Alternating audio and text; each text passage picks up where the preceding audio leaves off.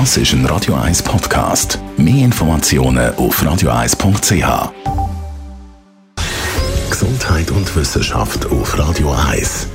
Unterstützt vom Kopfwehzentrum Irlande Zürich. www.kopfwww.ch Jeden Tag präsentieren wir an dieser Stelle ja eine Studie und es ist ja schon, ich sage mal, interessant, was man so alles untersucht. Zum Beispiel hat sich ein Psychologieprofessor von der amerikanischen Universität Wisconsin-Madison intensiv mit dem Musikgeschmack von Tieren, im Speziellen von Katzen beschäftigt.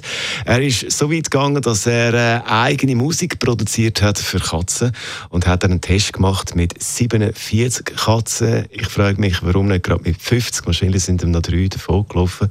Aber das ist Spekulation. Zuerst hat er diesen Katzen dann klassische Musik von Bach vorgespielt und nachher die eigene Musik, die er sozusagen komponiert hat für die Katzen, seine Katzenmusik. Und siehe da, Katzen haben auf Katzenmusik mehr reagiert als auf die klassische Musik von Bach.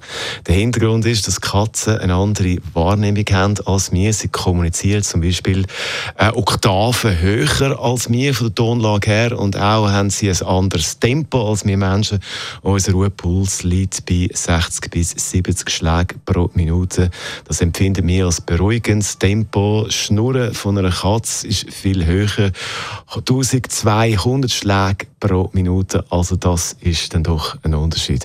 Bei uns gibt es jetzt aber keine Katzenmusik, sondern solide Pop-Sound. Bei Radio 1 hat Das ist ein Radio 1 Podcast. Mehr Informationen auf radio1.ch.